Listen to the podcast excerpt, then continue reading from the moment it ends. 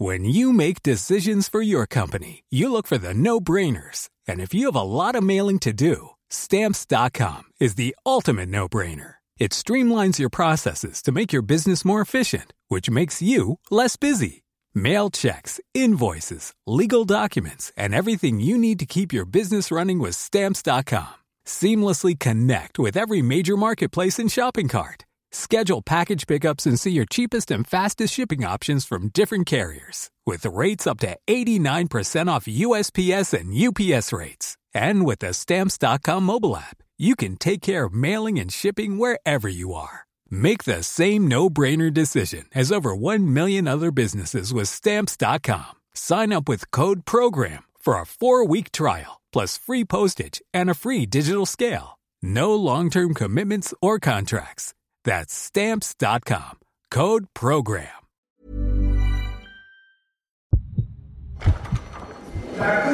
Je déclare l'audience ouverte. Bienvenue dans Au cœur du crime, un podcast proposé par l'Obs. Ils ou elles se sont retrouvés de par leur métier ou par le hasard de la vie au cœur d'une histoire judiciaire et ils nous racontent comment ils ont été marqués à tout jamais. Bonjour Jean Reinhardt. Bonjour Mathieu Delahousse. Vous êtes un avocat spécialisé dans le droit des affaires et vous vous êtes illustré entre autres dans l'affaire Kerviel, mais on vous retrouve aussi dans des dossiers terroristes. Votre implication est bien sûr professionnelle, mais aussi, comme vous allez nous le raconter, très personnelle. Votre première grande affaire terroriste, c'est l'attentat contre Charlie Hebdo en 2015. C'est une entreprise, la société Sodexo, qui vous demande de représenter la famille de l'un de ses salariés, Frédéric Boisseau, qui se trouvait au siège du journal par hasard à la mauvaise heure et le mauvais jour. Nous sommes le 7 janvier. Euh, les frères Kouachi s'égarent dans un premier temps dans un autre immeuble. Puis ils vont rentrer dans un deuxième immeuble, le bon malheureusement, euh, très très très énervés, et ils vont tomber sur une équipe qui est dirigée par Frédéric Boisseau, et ils vont se mettre à hurler en disant mais euh, où, est, où sont les locaux de Charlie Hebdo? Il faut bien comprendre que Sodexo venait d'avoir à l'instant même euh, la gestion de l'immeuble dans le terme de propreté, de gardiennage et autres.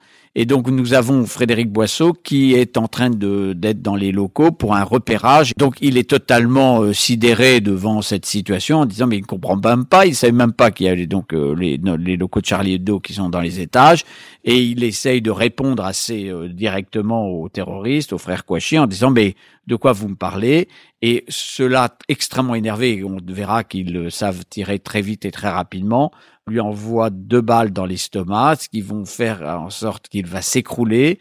Il est accompagné de deux de ses collègues, un qui vont crier en disant mais on est de la maintenance, on est de la maintenance. Il est trop tard pour Frédéric, il va s'effondrer dans les bras de son collègue il va dire à son collègue qu'il va mourir et il meurt dans des conditions qui ont été décrites au cours du procès euh, des attentats de janvier 2015. L'autre collègue va aller dans la rue pour prévenir les secours et demander à ce qu'ils viennent. Et Frédéric Boisseau va petit à petit euh, perdre beaucoup de son sang, puis conscience, puis malheureusement va décéder. Comment la femme de Frédéric Boisseau, Catherine Gervasoni, va être mise au courant de ce qui est arrivé à son mari? C'est la police qui l'appelle? Ce sont les collègues de Frédéric qui la préviennent? Le collègue est très secoué, va appeler euh, Catherine Gervasoni parce qu'il connaît Catherine Gervasoni en disant il y a quelque chose de très grave pour euh, Frédéric. Il n'aura pas le courage de dire bien évidemment ce qui s'est passé. Et Catherine va quitter son emploi, elle va venir sur Paris alors qu'elle habite près de Fontainebleau, elle va être récupérée par un ami et la journée va être tragique parce qu'elle va mettre une journée avec des allers-retours à l'Institut médico-légal pour exactement comprendre ce qui s'est passé et comprendre surtout que son mari est décédé. Vous qui êtes un pénaliste spécialisé dans les montages frauduleux, les abus de biens sociaux, les escroqueries, comment on arrive à pouvoir trouver les mots pour réconforter une victime de terrorisme? On le fait très naturellement. D'abord parce que euh, lorsque vous faites, c'est très particulier ce que je vais expliquer, mais lorsque vous faites du pénal et du pénal des affaires, vous avez devant vous des hommes et des femmes qui sont perdus. C'est-à-dire qu'elles ont perdu leur repère et lorsqu'elles sont en garde à vue, lorsqu'elles sont devant un juge, elles sont totalement euh, abruties, paumées, désorientées. Et donc, vous apprenez à comprendre les silences des individus, à comprendre leur désorientation. Et euh, à ce moment-là, vous créez par habitude, par force, à prendre les personnes par la main et puis peut-être leur parler, savoir beaucoup les écouter et savoir leur dire un peu, ben voilà quelles vont être les prochaines étapes. Donc c'est ça ce qui s'est passé euh, pour Madame Gervasoni. D'abord de l'écouter, de sécher ses larmes, de voir avec elle euh, ce qui a pu se passer, d'essayer de travailler le quotidien, c'est-à-dire quel va être son lendemain, quels vont être ses moyens de ressources financières. Mais c'est tous ces éléments qu'on apprend et puis on apprend à ouvrir le code pénal sur d'autres chapitres que celle sur l'abus de biens sociaux, le faux, l'usage de faux, etc. Et on va apprendre ce que c'est que tout ce qui concerne le terrorisme, et il n'y a pas lieu de le développer là. Mais c'est vrai que c'est une très belle rencontre. Je continue, hein, six, sept ans, bientôt sept ans après avoir Catherine Gervasoni. C'est une femme d'un courage inouï. Je rappelle selon la formule, hein, c'était le premier tué, mais le, le dernier enterré. C'était celui sur lequel euh, bah, l'autopsie a été longue très longue et que ça a été euh, difficile. Et puis, euh, c'est l'ignorer, c'est-à-dire qu'il n'était ni journaliste ni policier. Et donc, tout ça fait que euh, vraiment, lorsqu'on y repense, ben, ils sont tous victimes, tous victimes innocentes. Et lui n'appartenait à aucune, je dirais, particularité, communauté ou autre. Et ce qui fait que ça a été celui qui a été le plus souvent absent des médias.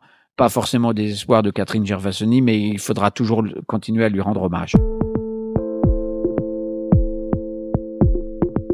Comment on arrive, quand on est avocat, à ne pas être totalement obsédé par un pareil dossier? Comment on fait tout simplement à continuer pour les autres dossiers? Alors d'abord, on, veille à, continuer sur les autres dossiers parce qu'on on, se doit, le cerveau se doit d'être très performant et aigu et que euh, finalement de travailler sur d'autres dossiers vous permet de vous consacrer, de garder une case intacte d'émotion, d'accompagnement, de force de spiritualité parce que Catherine a fait toute une démarche spirituelle qui lui appartient d'ailleurs et je trouve qu'en plus elle est belle, elle a été voulue, elle est très personnelle et c'est vrai que c'est très émouvant de voir comment une femme cherche petit à petit à se reconstruire et on s'aperçoit surtout une chose, c'est comme le chemin est long particulièrement long parce qu'il y a une violence et une publicité à cette violence. Et c'est ça qui m'a le plus marqué. Lorsque je suis, euh, allez, je dirais au mois septembre-octobre, euh, avant le 13 novembre, je sais une seule chose, c'est que le chemin est long, que c'est d'une violence absolument inouïe, que envahi de douleur et de tristesse ceux qui sont victimes d'actes terroristes, ce qu'on appelle les endeuillés ou les survivants. On n'imagine pas être à son tour endeuillé soi-même quand on est avocat et pourtant c'est ce qui va vous arriver lorsque le 13 novembre vous apprenez que votre neveu Valentin, qui d'ailleurs est lui aussi avocat, se trouvait au Bataclan. Ce sera sa dernière soirée qui a été reconstituée par l'instruction et on en connaît aujourd'hui tous les détails. Le dernier bruit qui sort euh, de lorsqu'il quitte le cabinet, c'est qu'il fait ses pas en arrière, il a oublié d'imprimer ses billets du concert. Et donc euh, il y part avec euh, son ami, il y va et puis il poste, et c'est comme ça que nous le saurons, comme beaucoup l'avaient fait à, cette, à ce moment-là, que bien évidemment euh, il est au concert parce que c'est un beau moment, c'est un moment de, de joie. Et puis d'ailleurs, euh, il devait partir après en déplacement professionnel, c'est pour ça qu'il avait sa robe. Et puis euh, il devait aller à un concert dix jours plus tard, classique. Donc pour dire que Valentin était très ouvert en termes de, de, de musique. Mais il est 10 heures du soir et, et nous avons les premières informations qui sortent et donc les premières inquiétudes, c'est dire que tout le monde, se, quoi, en tout cas un de mes euh, garçons m'appelle en disant Valentin est au Bataclan. L'information était pour moi totalement anodine. Elle devient en un millième de seconde grave. L'inquiétude surgit auprès de moi, mais auprès de, de bien sûr ma sœur, mon beau-frère, et de tous ceux qui l'entourent, et on se dit, mais que se passe-t-il? Nous passons dans un autre monde. Nous sommes dans le monde de l'inquiétude. Et c'est vrai que tous ceux qui ont raconté pendant cinq semaines au cours du procès euh, ce qui s'est passé pendant ce temps où on n'a pas l'information, on est inquiet, on a une brûlure dans le ventre, on se dit mais que s'est-il passé pour chacun d'entre eux? Je peux vous dire qu'effectivement, nous l'avons vécu et on devient, je dirais, dingue. Voilà. Il faut être clair. C'est qu'on perd ses repères, on devient totalement libre et qu'on décroche son téléphone et on essaye d'appeler la terre entière. Je mets de côté, bien sûr, Valentin mais euh, je me dis, ben, j'ai peut-être une chance d'avoir très vite une information et que euh, que s'est-il passé? On appelle des amis journalistes, on appelle le procureur, on appelle tout le monde en disant est-ce que vous avez une information?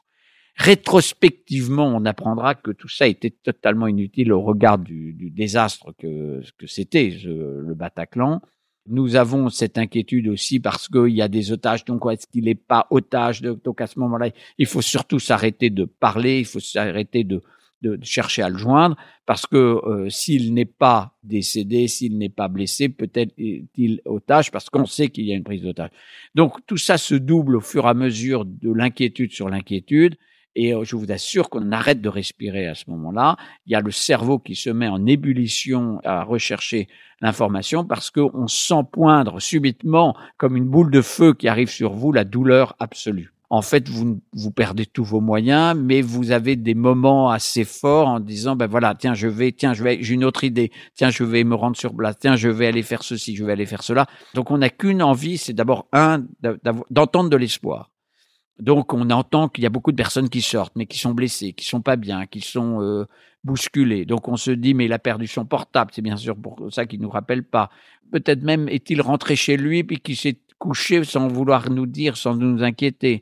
Puis on a une information concernant Eva, qu'elle est blessée, mais qu'elle ne peut pas nous dire ce qu'il en est exactement sur Valentin. Donc on repart dans le désespoir. On envoie tous ses amis euh, dans tous les hôpitaux, tout ce qui a été raconté par tout à chacun, avec la photo de Valentin. Est-ce que vous l'avez vu? On voit les internes absolument remarquables qui euh, s'interrogent, regardent la photo, puis euh, nous disent que non. Donc c'est tout cet ensemble qui fait que vous vous dites je veux savoir, vous téléphonez à 4 heures du matin à un procureur, vous n'auriez jamais imaginé qu'à 4 heures du matin, vous aviez cette possibilité d'appeler qui que ce soit.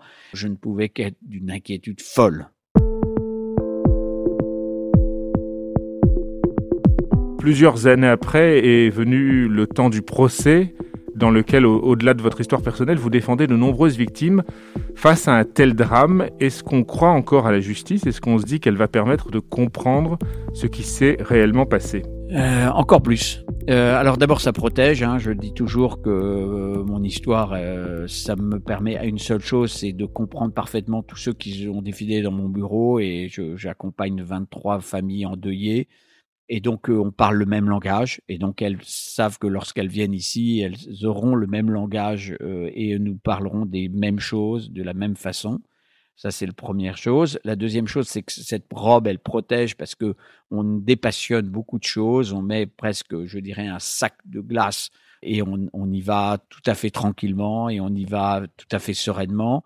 Et qu'on dit ben maintenant on va y aller méticuleusement tel un chirurgien. Maintenant on a subi le choc ben maintenant on reprend les éléments on les découpe les uns après les autres on voit qui était qui qui était quand euh, à quel moment comment était l'organisation quel est le, trajet. Et cette façon de, de comprendre l'acte terroriste j'ai pas compris encore le mal. J'ai compris en tout cas le circuit qui a été utilisé par les terroristes.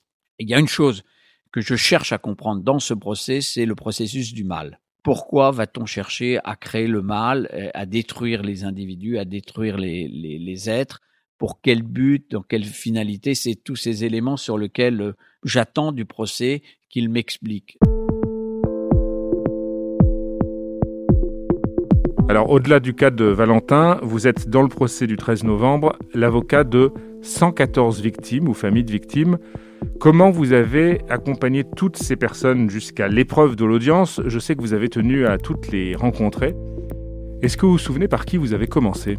Alors en fait, on a la liste hein, de tous nos, entre guillemets nos clients, hein, tous ceux qu'on va accompagner, et je me suis dit tiens, je vais commencer par une partie facile. Un homme jeune qui s'en est parfaitement euh, sorti en apparence parce que il, est sorti assez rapidement du Bataclan. Depuis, il s'est marié, depuis, il a eu un enfant, et depuis, je me dis, bah tiens, on va commencer par des choses simples afin d'éviter d'être pris d'émotion. Donc, je, je, je, le reçois, euh, le rendez-vous est fixé, il vient et euh, nous, nous parlons de choses et d'autres.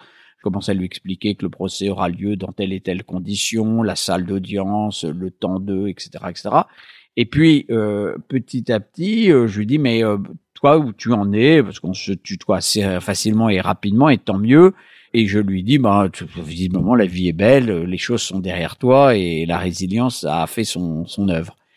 Et puis, subitement, il me dit, mais tu sais, euh, quand même, chaque nuit, je me réveille vers 5 heures, j'ai des bouffées d'angoisse, je transpire, j'arrive dans une salle, je cherche l'issue de secours ou la, porte que je dois utiliser, et je me suis dit, oh putain de bordel, on n'est pas sorti de l'auberge. Parce que je me suis dit que une personne qui semblait vraiment avoir fait un très beau travail sur elle-même parce que je sais qu'elle avait fait un travail elle n'était pas blessée physiquement, qu'elle elle avait fait son, son travail sur elle-même, qu'elle avait vu un psy, qu'elle n'en avait pas vu depuis un certain temps. Je me suis dit, mais voilà quelqu'un qui va me donner des très bonnes nouvelles, tout va bien. En fait, tout va mal.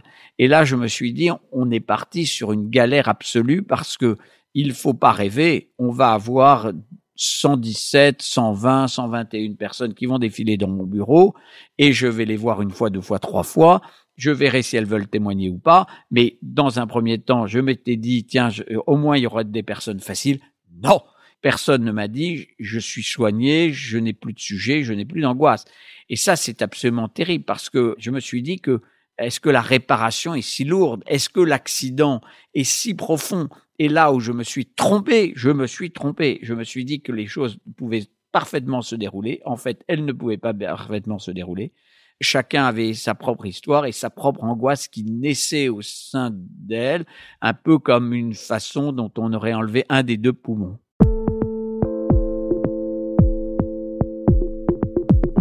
Vous avez été confronté dans ce drame à ce que vous appelez un effet de Tchernobyl.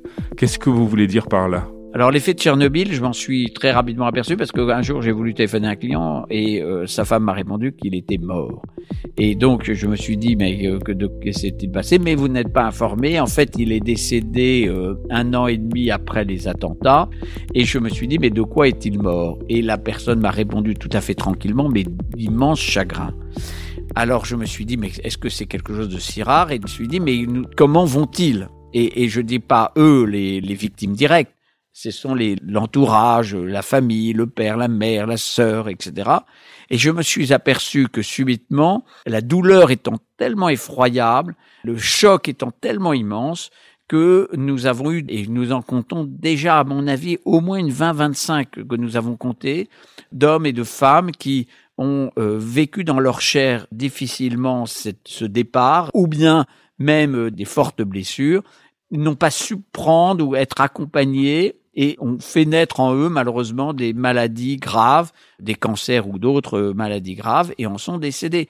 Je pense à cette femme qui merveilleuse, qui a qui était absolument en pleine santé, qui a six mois et trois jours après les attentats a été voir son médecin pour des douleurs au, bas-ventre et c'était un, cancer ovarien. Dieu merci, là, dans un premier temps, la médecine a su travailler le sujet et elle a été sauvée, mais malheureusement, la récidive est intervenue, mais moins d'un an après, et l'a emporté. Je, je pense à ce jeune qui s'est après suicidé, mais lui était membre du Bataclan. On voit bien que s'approcher de ce îlot de, de douleur et de désastre ne laisse indifférent absolument personne absolument personne. Effet de Tchernobyl parce que, encore une fois, lorsqu'on s'approche sans protection de cette source radioactive du, malheur, eh ben, nous en subissons tous les conséquences. Et dans ce malheur, il y a une institution de la République qui était normalement chargée de réparer les blessures, mais qui, à vos yeux, a dysfonctionné. Il y a une autre saloperie qui est apparue qui s'appelle le fonds de garantie. Et le FGTI a été destructeur. Je, je parle avec beaucoup de solennité parce que je m'aperçois qu'il n'y a pas une personne, une victime blessée, euh, blessée psychologique, blessée physique, endeuillée, qui est ressortie du fonds de garantie en disant j'ai été considéré, j'ai été entendu. On a l'impression d'être devant un assureur avec un problème de dégâts des eaux et ça c'est quelque chose qui a profondément marqué parce que ça aurait dû contribuer à la réparation, ça a contribué à la destruction. Et je, je pense qu'on devra beaucoup réfléchir que tant qu'on continuera de mêler les accidents de la route avec des personnes qui ne sont pas assurées, avec des victimes du terrorisme, on arrivera toujours à cette situation dramatique.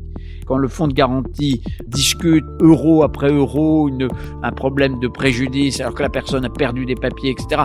Mais, mais, mais on a envie d'être très violent. Merci Jean Reinhardt. Merci de nous avoir fait partager votre témoignage sur la douleur des victimes de l'attentat du 13 novembre. Et merci enfin de nous avoir permis aussi de mieux comprendre dans cet épisode d'Au cœur du crime.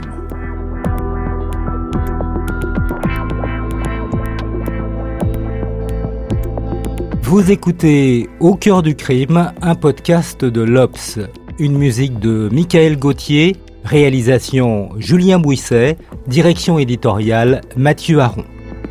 On espère vous retrouver bientôt pour un nouvel épisode d'Au cœur du crime.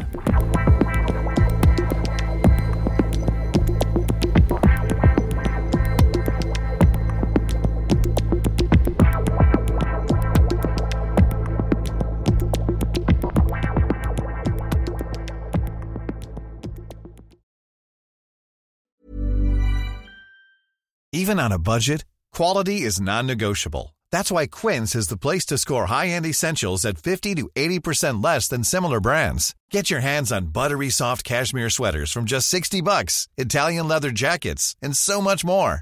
And the best part about Quince, they exclusively partner with factories committed to safe, ethical, and responsible manufacturing. Elevate your style without the elevated price tag with Quince. Go to quince.com slash upgrade for free shipping and 365-day returns.